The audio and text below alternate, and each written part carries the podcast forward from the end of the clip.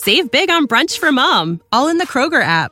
Get half gallons of delicious Kroger milk for 129 each, then get flavorful Tyson natural boneless chicken breasts for 249 a pound, all with your card and a digital coupon.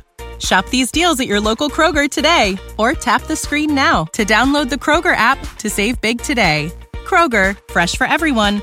Prices and product availability subject to change. Restrictions apply. See site for details.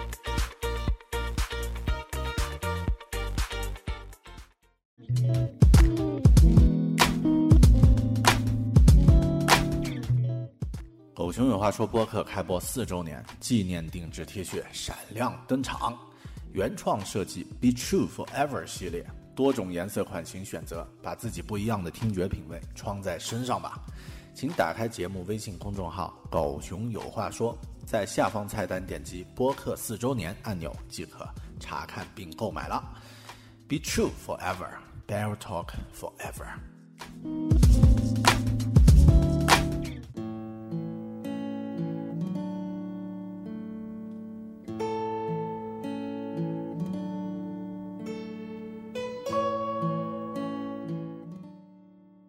每个月用耳朵搞定两本书，一年与二十四本好书相遇。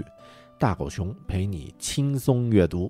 月亮的月，读书的读，Read with Bear，狗熊阅读。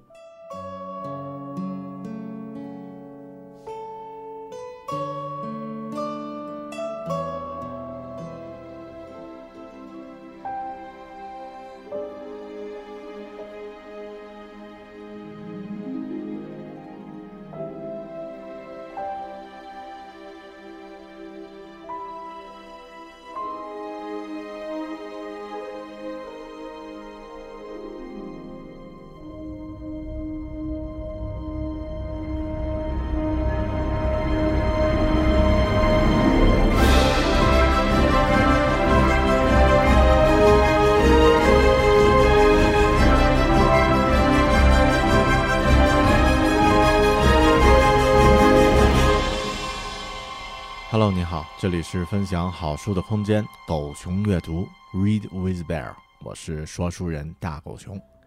很多人现在都喜欢说，这个世界要完蛋了，这个世界不会好了。以前的那些问题，比如饥荒、战争和环境问题还没有解决，新的问题，比如恐怖主义却越来越多。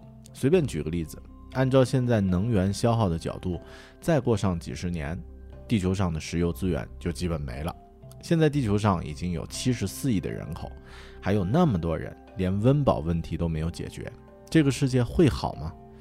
谈论坏事儿比谈论好事儿要容易受到关注，全球的媒体都知道这一点。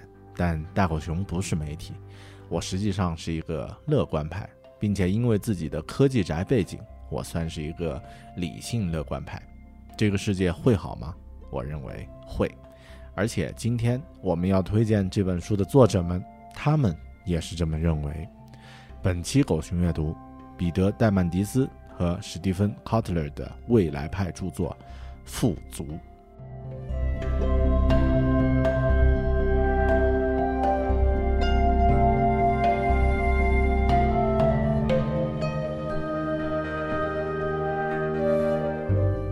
这个世界会好吗？这样的问题呢，需要聚焦于一些具体的领域来回答。比如能源、食物、环境等等。在开始具体的讨论之前呢，我们先来讲一个故事吧。在古代的罗马，皇帝提比略的时代，有一个金匠向皇帝进献了一个宝贝，是一个不同寻常的餐盘。它用一种全新的金属制作而成，质地很轻，闪闪发光，几乎和银一样亮。这个金匠呢，声称。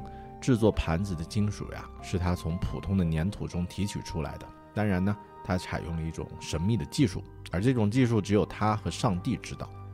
金匠没有料到的是，他献给皇帝提比略之后呢，皇帝并没有给他预期的奖赏，而是下令把他斩首了。为什么呢？皇帝疯了吗？还是头脑有病呢？并没有。提比略这个皇帝啊，是罗马最伟大的统帅之一。他是一个战争狂，征服了今天欧洲大陆的大部分地区，并且呢，在这个过程中集聚了大量的黄金白银。他同时呢，也是一位财务上的行家里手，因此他很清楚，如果人们突然之间都转而青睐于这种闪闪发亮的新金属，而不再喜欢黄金的话，那么他的财富将会严重缩水。所以，为了保障自己的利益，也为了断绝后患，他杀死了这个天才的金匠。这个金匠发现的新金属呢是铝，直到差不多两千年后呀，铝才被再次发现。这是十九世纪早期了，铝呢依然非常的稀少，也非常昂贵。在拿破仑三世为暹罗国王举办的一个宴会上，只有贵宾才有资格使用铝制餐具，其他的宾客呢只能使用黄金做的餐具。为什么铝会如此珍贵呢？简单说，是因为它的化学提取过程呢很复杂，但是它的蕴藏量呢却非常大。整个地球的重量，铝占了百分之八点三。我们现在熟悉的铝呢，已经是一种非常便宜的东西。这要感谢发明了电解法的两位化学家。在一八八六年，美国化学家查尔斯·马丁·霍尔和法国人保罗·埃鲁，他们几乎同时独立地发现了一种全新的突破性提炼铝的技术，也就是电解法，从而改变了一切。以他们名字命名的霍尔埃鲁电解法呢，就是利用电力。把铝呢从铝土矿中分解出来，这样的话，突然之间，世界上的每个人都有可能大量的获得这种廉价的、便宜的、轻便的、柔韧性极好的金属材料了。在这个故事里，除了那个金匠比较悲催之外呢，其他的情节很常见。原本非常稀有的某种资源，一旦技术上找到了某种突破点之后呢，就会变得非常丰富。事物的稀缺性是依赖于环境的。试想一下。假如有一棵硕大无比的橘子树，树上挂满了橘子，当我把较低处的橘子都摘光的时候呢，我就摘光了我所能得到的地方的所有的橘子。那么，受我目前能力所限，橘子对我来说就变成一种稀缺的资源了，因为更高处的我够不到了啊。但是如果有人使用了一种新的技术，发明了梯子，那么突然之间借助这种工具，我又能够摘到更高处的橘子了。这样的话，资源问题就解决了。由此可见，技术是一种解放资源的机制，它可以把过去相当稀缺的资源变得十分充裕。这时，你可能会像我一样呀，想到了另外一种资源，我们现在常常啊会想到的一种稀缺资源——石油。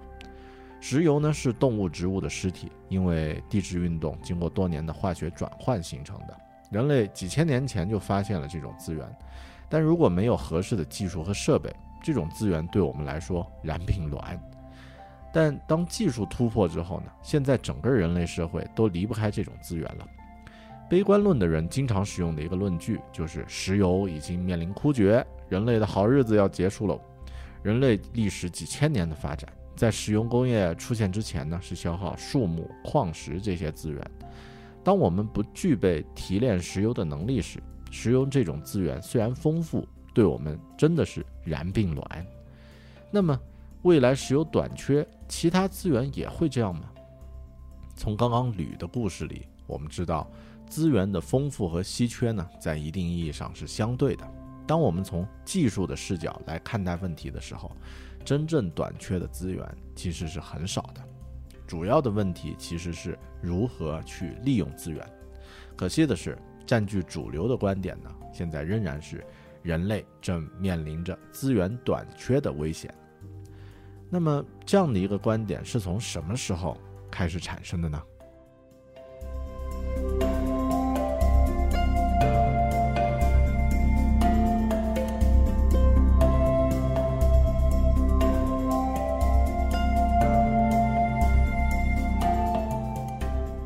人类自古以来似乎就是这样。当具备了一定知识并开始思考之后呢，悲观的人就会相对多一点。也就是咱们中国古代的范仲淹老先生啊，就在他的名篇里说过的那句话：“先天下之忧而忧，后天下之乐而乐。”你如果比较有文化，不担心一点人类的未来，似乎都不好意思和别人打招呼。历史上呢，一直有很多人关注资源短缺的问题。近代这方面最有最有名的观点之一呢。是马尔萨斯的警告。他认为，人呃人类粮食的产量呢是以线性形式增长的，而人口呢却是以指数形式增长。总有这样的话，总有一天人类将会养活不了自己了。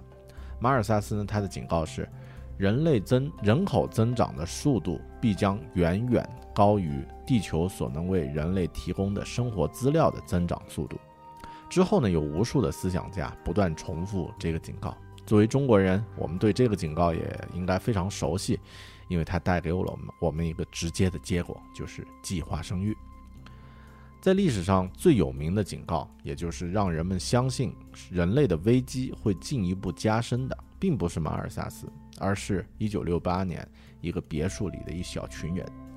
在那一年呀，一群科学家和思想家呢聚集到了罗马的一栋小别墅，召开了一次会议。后来这个小团体呢有了一个很洋气的名字，叫罗马俱乐部。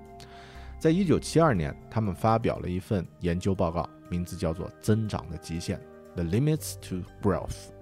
这本册子呀，一下子就卖出了一千二百万册，被翻译成了三十多种语言。所有读到它的人都被吓到了。简单的说，这个报告说说了什么呢？就一句话：地球上的资源快要用完了，人类已经没有多少时间了。这个报告诞生到现在呢有四十年，其中很多预言呢到现在并没有实现。但客观的事实也是，我们现在有七十多亿人口，如何能够用有限的资源让所有的人都过上富足的生活？这种愿望可能吗？环保主义者认为啊，我们目前面临三个事实。第一个事实呢是，目前人类对地球的自然资源使用呢已经过度了，超出了资源更新能力的百分之三十。第二个事实呢是，如果地球上的每个人都想过上一般欧洲人那样的生活呢，那就需要三个地球来供应资源。第三个事实是，如果地球上每个人都希望像一个普通的美国人那样生活的话，那么要满足我们的愿望，则需要五个地球。从罗马俱乐部到现在呢，很多人都被贯彻了一个观点：既然你不能使地球上的人口减少，那么你就必须尽你所能，充分利用人们手头上的一切资源，而且继续举极大的提高利用水平，也就是需要追求更高效率的去利用现有的资源。这种说法当然没错啊，我们都可以从自己做起，不浪费水，随时关灯啊，少用空调等等等等。但是。提高资源的使用效率是唯一的选择吗？在《富足》这本书里呢，作者对我们说，应对资源短缺威胁更好的方法，并不是每个人都不打破头去抢夺现有的资源这块馅儿饼，而是使这块馅儿饼啊，努力让它变得更大。现在我们的能力已经开始赶上我们的野心了，这在人类历史上呢，尚属首次。在这个时代呢，人类正在进入一个急剧的转折期。从现在开始，科学技术将会极大的提高生活在这个星球上的每个人的，包括每个妇女、儿童、每个男女他们的基本生活水平。我们是可能实现以往任何时代都不可能实现的事情的，也就是在一个这样的有着几十亿人的星球上。人人都能喝上干净的水，吃上有营养的食物，有住房和医疗保障，能接受好的教育，有无污染且取之不尽的能源。这样听起来就像是六十年代科幻故事的一个幻想情节，真的有可能实现吗？富足的作者彼得·戴曼迪斯还有史蒂芬·科特勒说：“本来不可能的，现在呢，这件事儿已经变成可能的了。Impossible is nothing。”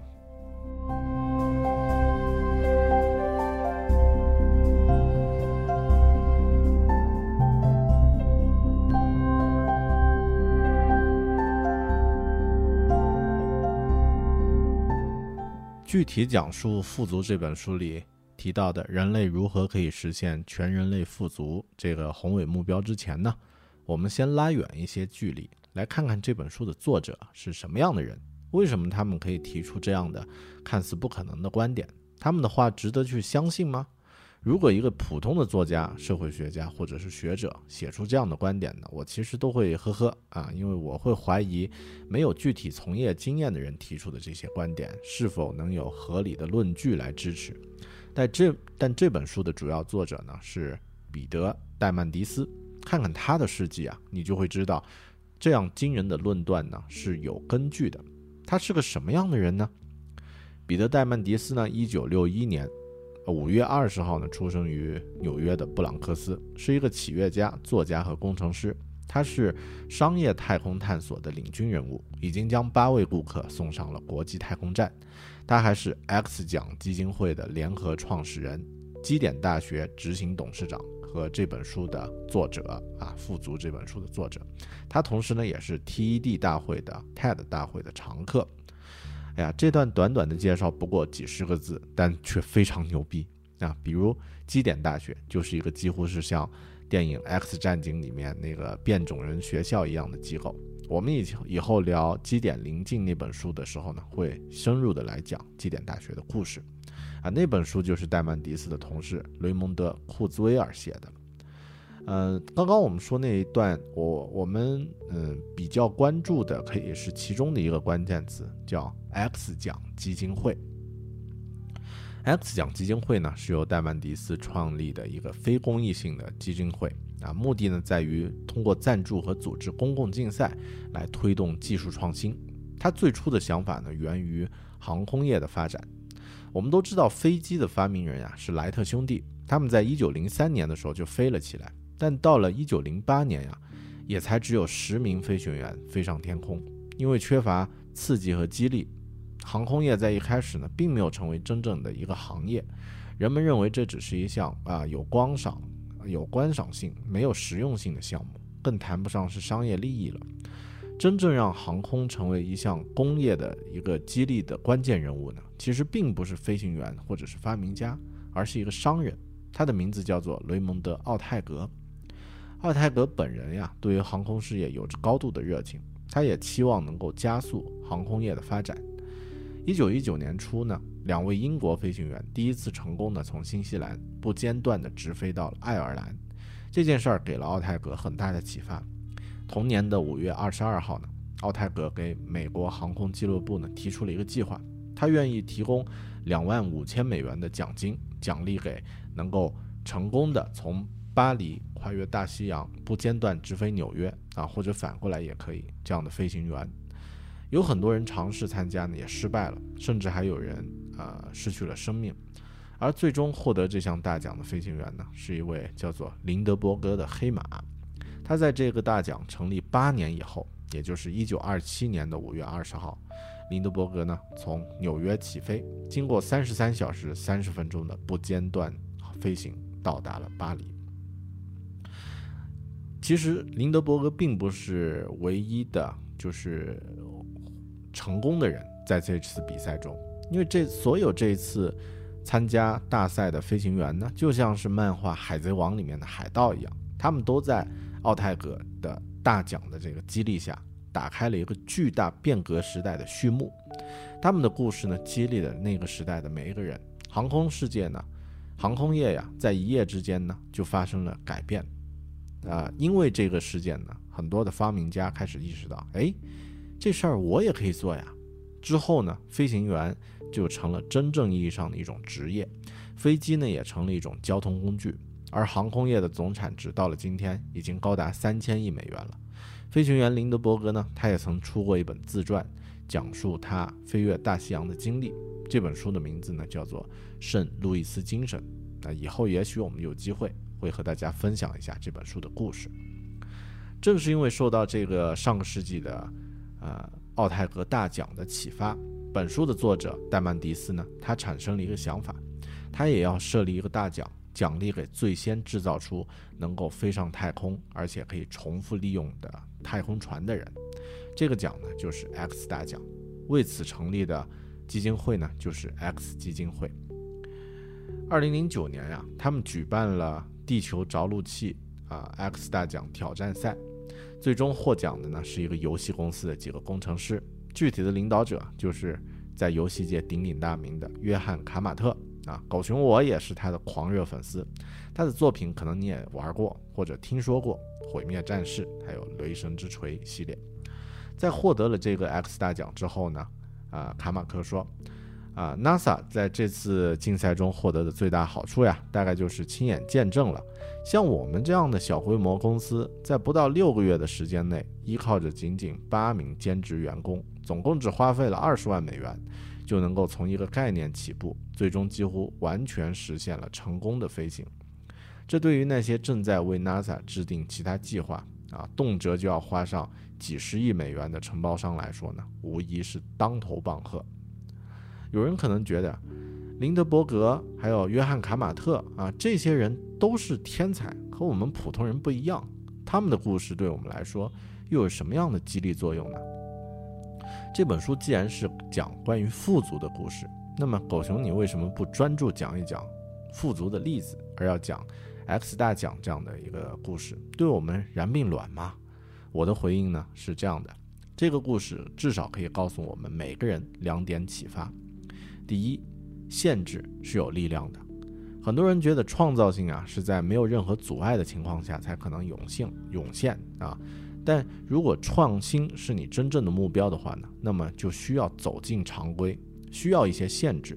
限制会让你集中注意力，走出你的舒适圈，从而有可能真正投入实战啊，产生这样的实战的创新。对于我们个人来说，适当的给自己一些时间、金钱或是其他资源上的限制呢，其实是一种非常有效的帮助。第二，小型组织可以改变世界，大型组织啊，一般都没有考虑行动的灵活性，也不太愿意承担重大的风险。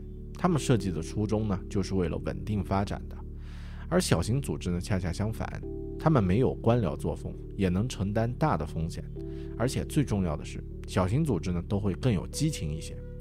对于我们个体来说，在这个互联网时代，一个人或者是一小群人，其实都可以做出巨大的改变。这种改变对于世界的影响呢，甚至比我们在之前那期关于逆转的那本书啊，牧童战胜巨人歌利亚的故事，还要更让人心潮澎湃。对于我们普通的个体来说，我们不需要啊，我们不一定要去参加 X 大奖或是其他什么奖项。不是每个人都要去这样的改变世界，但是如果通过以上的故事明白了我们提到的这两点，那么我们就可以改变自己的思想。其实，改变了自己的思想，也就是改变了世界。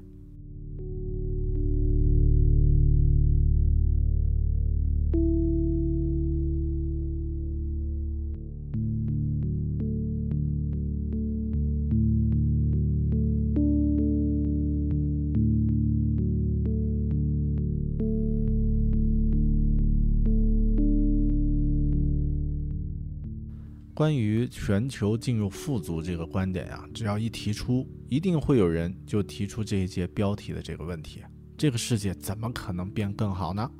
每天打开电视新闻，各种战争、灾难、突发事件啊，疾病越来越多，越来越严重，恐怖主义呢越来越凶猛。现在美国还在大选，搞不好狂人川普还有可能成为世界第一强国的总统。这么乱七八糟的世界，怎么可能会更好呢？在具体讨论富足之前呢，我们需要先理解一点，那就是我们的信念是由大脑塑造的，而我们所认识的世界又是由信念塑造的。富足这个概念很难被人接受的一个原因呢，就是我们生活在一个非常不确定的世界中，而且让我们对不确定的事情做出决策呢，绝不是一件简单的事情。我们的决策一般都是。基于有限的，常常是不可靠的信息做出的，还受到了内部的限制，也就是大脑处理问题的能力，还有外部的限制，比如时间和资源。为了在这样的条件下呢，把事情搞定，我们使用了一种潜意识层面的策略，也就是叫做启发式。简单说呀，启发式呢是一种省时节能的拇指法则，允许我们简化决策过程。举个例子。我们会给事情贴标签，比如黑人都很危险啊，或者是富二代都是些不上进的闲人，或者呢是穆斯林都是恐怖分子啊，这样的一些标签，来减少我们做决定时的难度。这种启发式的思维方式呢，会导致认知偏差，而这种惯常的认知偏差呢，会直接影响到我们的信念，使我们中的许多人呀不敢相信一些事情，比如像我能学好数学。或者是公众人物也会犯错误。而在这本书里呢，就是全球富足真的有实现的可能，我们会不敢相信这样的一些事情会真正发生。如果你认为自己的生活已经毫无希望了，那么你继续奋斗下去还有什么意义呢？为了防止出现这种情绪，人类逐渐发展出了一个心理免疫系统。这是一组让我们保持极度自信的认知偏差。在数以百计的研究当中呢，所有的研究者都发现，人类总是高估自己的魅力、智慧、职业道德、成功的机会啊，避免消极的后果的可能性。比如像破产，或者是患上癌症啊，对于外部世界的影响力，对于他人的影响，甚至还会觉得自己比同行呢高出不止一筹。这种倾向呀，被称为乌比港湖效应。啊，这里的乌比港湖呢，是作家盖瑞森·凯勒虚构的一个乐土，在那里，所有的小孩智力水平呢，都在平均水平之上。它的另一面，也就是说。当我们严重高估了自己的时候，往往也就极度了低估了更广阔的这个世界。另外呢，我们现在最常见的一个情况就是，媒体上负面的新闻永远比正面的新闻多。很多人说这是因为媒体的缘故啊，因为无良媒体的报道呢，让我们天天看到负面新闻。这话说的好像和自己没关系似的。实际上呀，如果没有人在关注，没有人有意愿去看的话，媒体也就不会去报道这些事儿了。如果我们真的喜欢看正面新闻多过负面的话，媒体也会改变他们的内容比例。那么问题就来了，为什么我们会更关注负面新闻呢？呃，副组里给出的答案呢，是因为我们的大脑里有一个叫做杏仁核的东西。杏仁核呢是大脑内部的一个预警装置，它总是高度戒备。它的工作呢，就是在生活环境中寻找任何可能威胁到我们生存的东西。我们周围啊，有数以百万计的新闻都在竞争，他们在争夺的是我们的大脑，而他们具体竞争的呢，就是杏仁核的注意力。传统的新闻呢，都是根据啊，如果是血腥的内容，那么它就能吸引人们的注意这样的理念来运营的。所以，一份报纸百分之九十以上的报道呢，都偏向于悲观。因为我们的杏仁核在慢慢的寻找一些让人产生恐惧的东西，我们正在饲养这个恶魔。这样的现状呀，让我们产生了认知偏差，让人们很难保持乐观的心态。因为人类大脑的过滤机制天生就是倾向于悲观的。另外呢，也让好的消息呢完全被淹没了。简单来说呀，就是你如果相信世界一定会变坏，那么你。连努力去改变它的尝试都不会再有了。在迪士尼的大片《明日世界》里面，里面的电影这个电影里面的角色叫 Nix 先生呢，有过这样的一段台词，我觉得非常能够说明问题。我们一起来听一听。假设一下，如果你看见了未来，并且被你所看到的东西吓住了，你会怎么去处理这个新发现呢？你会去告诉政府官员吗？或者是工业大亨，你又打算怎么去说服他们呢？利用数据或是案例吗？有胆你就试试吧。唯有那些能够让他们紧随历史的潮流，并使之财源广进的事情，才不会受到他们的质疑。然而，要是有一种办法能避开这些中间人，并把这些关键信息直接灌输进每一个人的脑海里呢？地球遭受大面积湮灭的可能性在不断增加，而阻止它的唯一方法就是将其曝光。以此来恐吓人们，这种潜在威胁有可能摧毁我们所珍爱的一切。哪个正常人不会为之感到激愤呢？为了拯救地球文明，我将向全世界展示地球土崩瓦解的情形。但你知道人们在得到这样的启示之后发生了什么吗？你知道人们是怎么面对世界末日即将来临的这个想法吗？他们囫囵吞枣似的接受了这个想法。他们并没有表现出对死亡的恐惧，却以此为噱头来销售各种电脑游戏、电视剧、小说和电影。全人类都坦然接受了世界末日这个概念，但都不以为然，听之任之。与此同时，地球环境却在不断崩塌，如疾病般蔓延的肥胖和饥荒共存一室。解释一下，这怎么可能呢？蜜蜂和蝴蝶相继灭亡，冰川融化。藻类植物大面积繁殖，这一切都发生在你身边。矿井里的金丝雀不断死亡，而你们居然选择视而不见。每时每刻都有可能创造出一个更好的未来，但你们这些人却不愿意相信。正因为你们不相信，你们才不会尽你所能来实现它。所以你们沉溺于这样可怕的未来，你们选择了屈服，就因为那样的未来不会对人类的现在有丝毫的影响。对，你们看见了冰山。也提醒了泰坦尼克号，但所有人依旧在灭绝的道路上急速前进。为什么呢？因为你们想要一个了结，你们放弃了，并不是这台机器的错，而是你们自己的问题。Let's imagine if you glimpsed the future, were frightened by what you saw. What would you do with that information?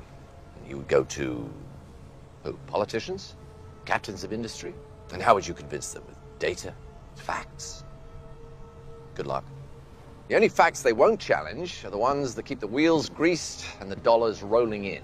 But what if, what if there was a way of skipping the middleman and putting the critical news directly into everyone's head? The probability of widespread annihilation kept going up. The only way to stop it was to show it to scare people straight. Because what reasonable human being wouldn't be galvanized by the potential destruction of everything they've ever known or loved? To save civilization, I would show its collapse. But how do you think this vision was received? How do you think people responded to the prospect of imminent doom? They gobbled it up like a chocolate eclair. They didn't fear their demise, they repackaged it it can be enjoyed as video games, as TV shows, books, movies. The entire world wholeheartedly embraced the apocalypse and sprinted towards it with gleeful abandon. Meanwhile, your Earth was crumbling all around you. You've got simultaneous epidemics of obesity and starvation. Explain that one. Bees and butterflies start to disappear. The glaciers melt. Algae blooms all around you. The coal mine canaries are dropping dead, and you won't Take the hint! In every moment, there is the possibility of a better future, but you people won't believe it. And because you won't believe it, you won't do what is necessary to make it a reality. So you dwell on this terrible future, you resign yourselves to it.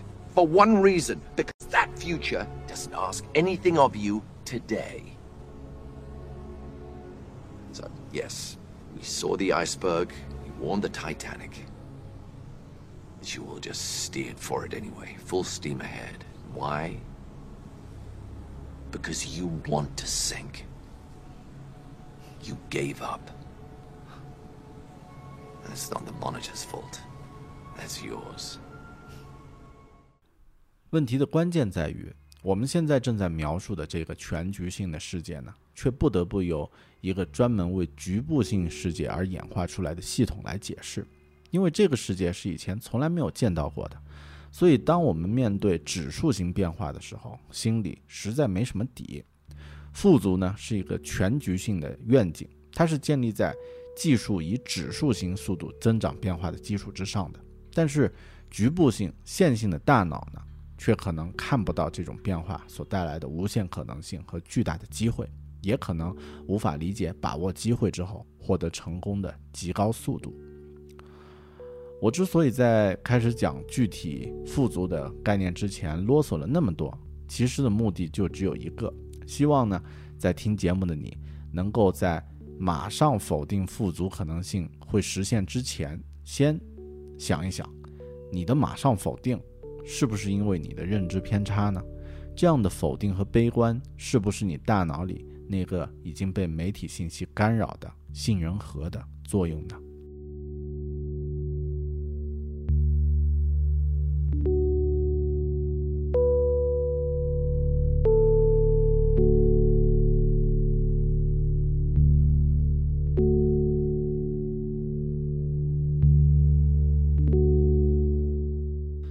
分享到这里，我们终于要来聊一聊戴曼迪斯的富足究竟是一个什么样的具体概念了。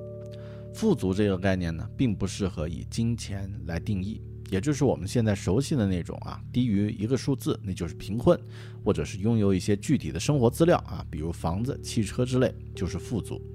这本书里的富足世界呢，实际上是一个更宏大的概念，它是指生活在这个世界上的每个人都有自己的梦想，每个人都有事做，而不用每日为生计奔波，勉强度日度日。要实现这一目标呢，需要构建一个富足的金字塔。富足金字塔由三层组成，最底层呢是水、食物、住所，中间层呢包括丰富的能源、充分的受教育机会、便利的信息通讯技术，最高层呢则是健康与自由。其中第一层中最重要的就是水了，每个人每天都能喝上三至五升干净的水，这件事的意义远大于我们一般的认识。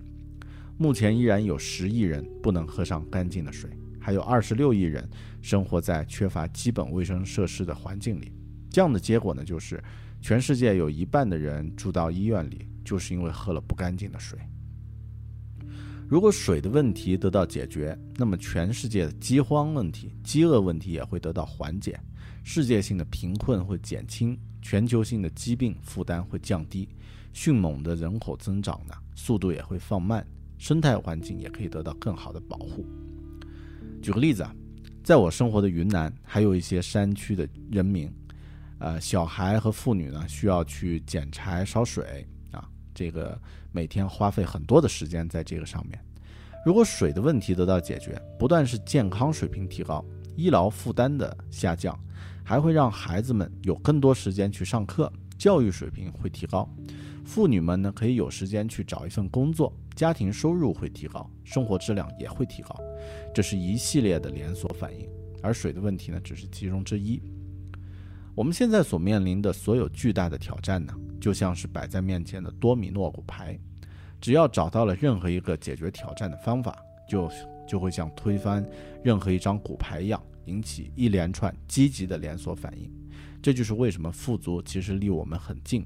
比许多人所认定的要近得多的另一个原因。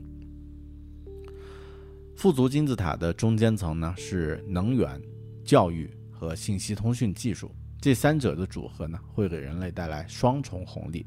短期呢，他们可以提高人们的生活水平；长期来看，他们会带来人类历史上两大最宝贵的资产——专业化和交易。能源可以让我们都完成已经要做的工作，教育呢？能够促使工人更专业化的工作，充分化的信息呢，则可以让专业化更进一步。能源是重要的因素，它可以让我们的生活质量呢直接改善，而教育和信息呢，则可以让世界呢发生深刻的变化。目前我们的教育体系还是围绕着学习事实性知识的需要而建立起来的，但今天的互联网已经可以及时提供几乎关于任何一个事实的可靠而有效的资料了。这就意味着，目前孩子们学习的许多技能，实际上是他们根本就用不着的，还被忽略掉的那些技能，恰恰又是他们所需要的。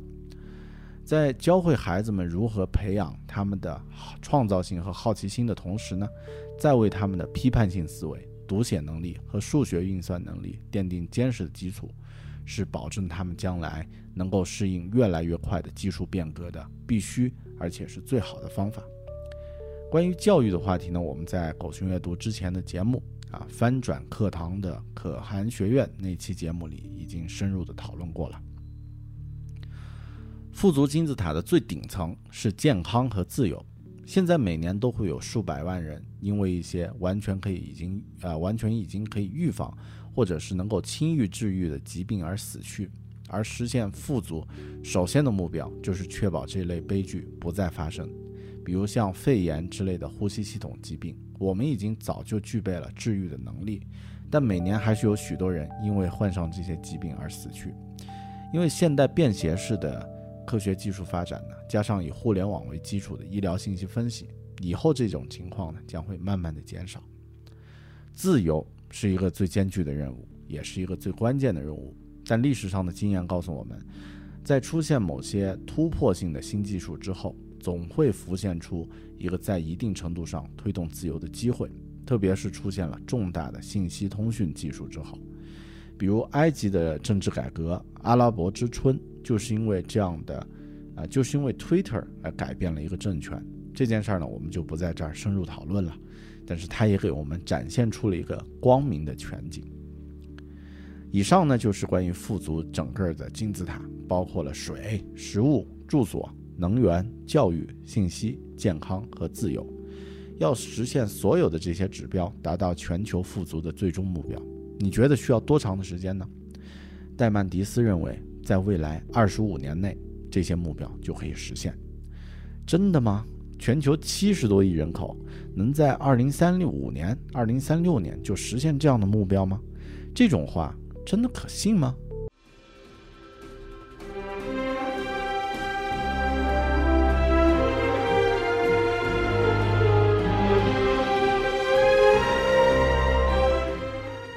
以上您收听的是狗熊阅读 Read with Bear，其中的关于富足这一期的节目。更多这本书的精彩内容呢，我们会在狗熊阅读的会员节目里完整的进行分享。如果您感兴趣，不妨考虑订阅狗熊阅读会员计划，每年和二十四本好书相遇，让一年后的自己感谢自己现在的决定。更多关于狗熊阅读的详细信息呢，可以登录。网站三 w 点 readwithbear 点 com，或者直接在狗在百度搜索“狗熊阅读”，月亮的月，读书的读，就可以查询相应的详细内容了。感谢您的收听，咱们下本书里再见。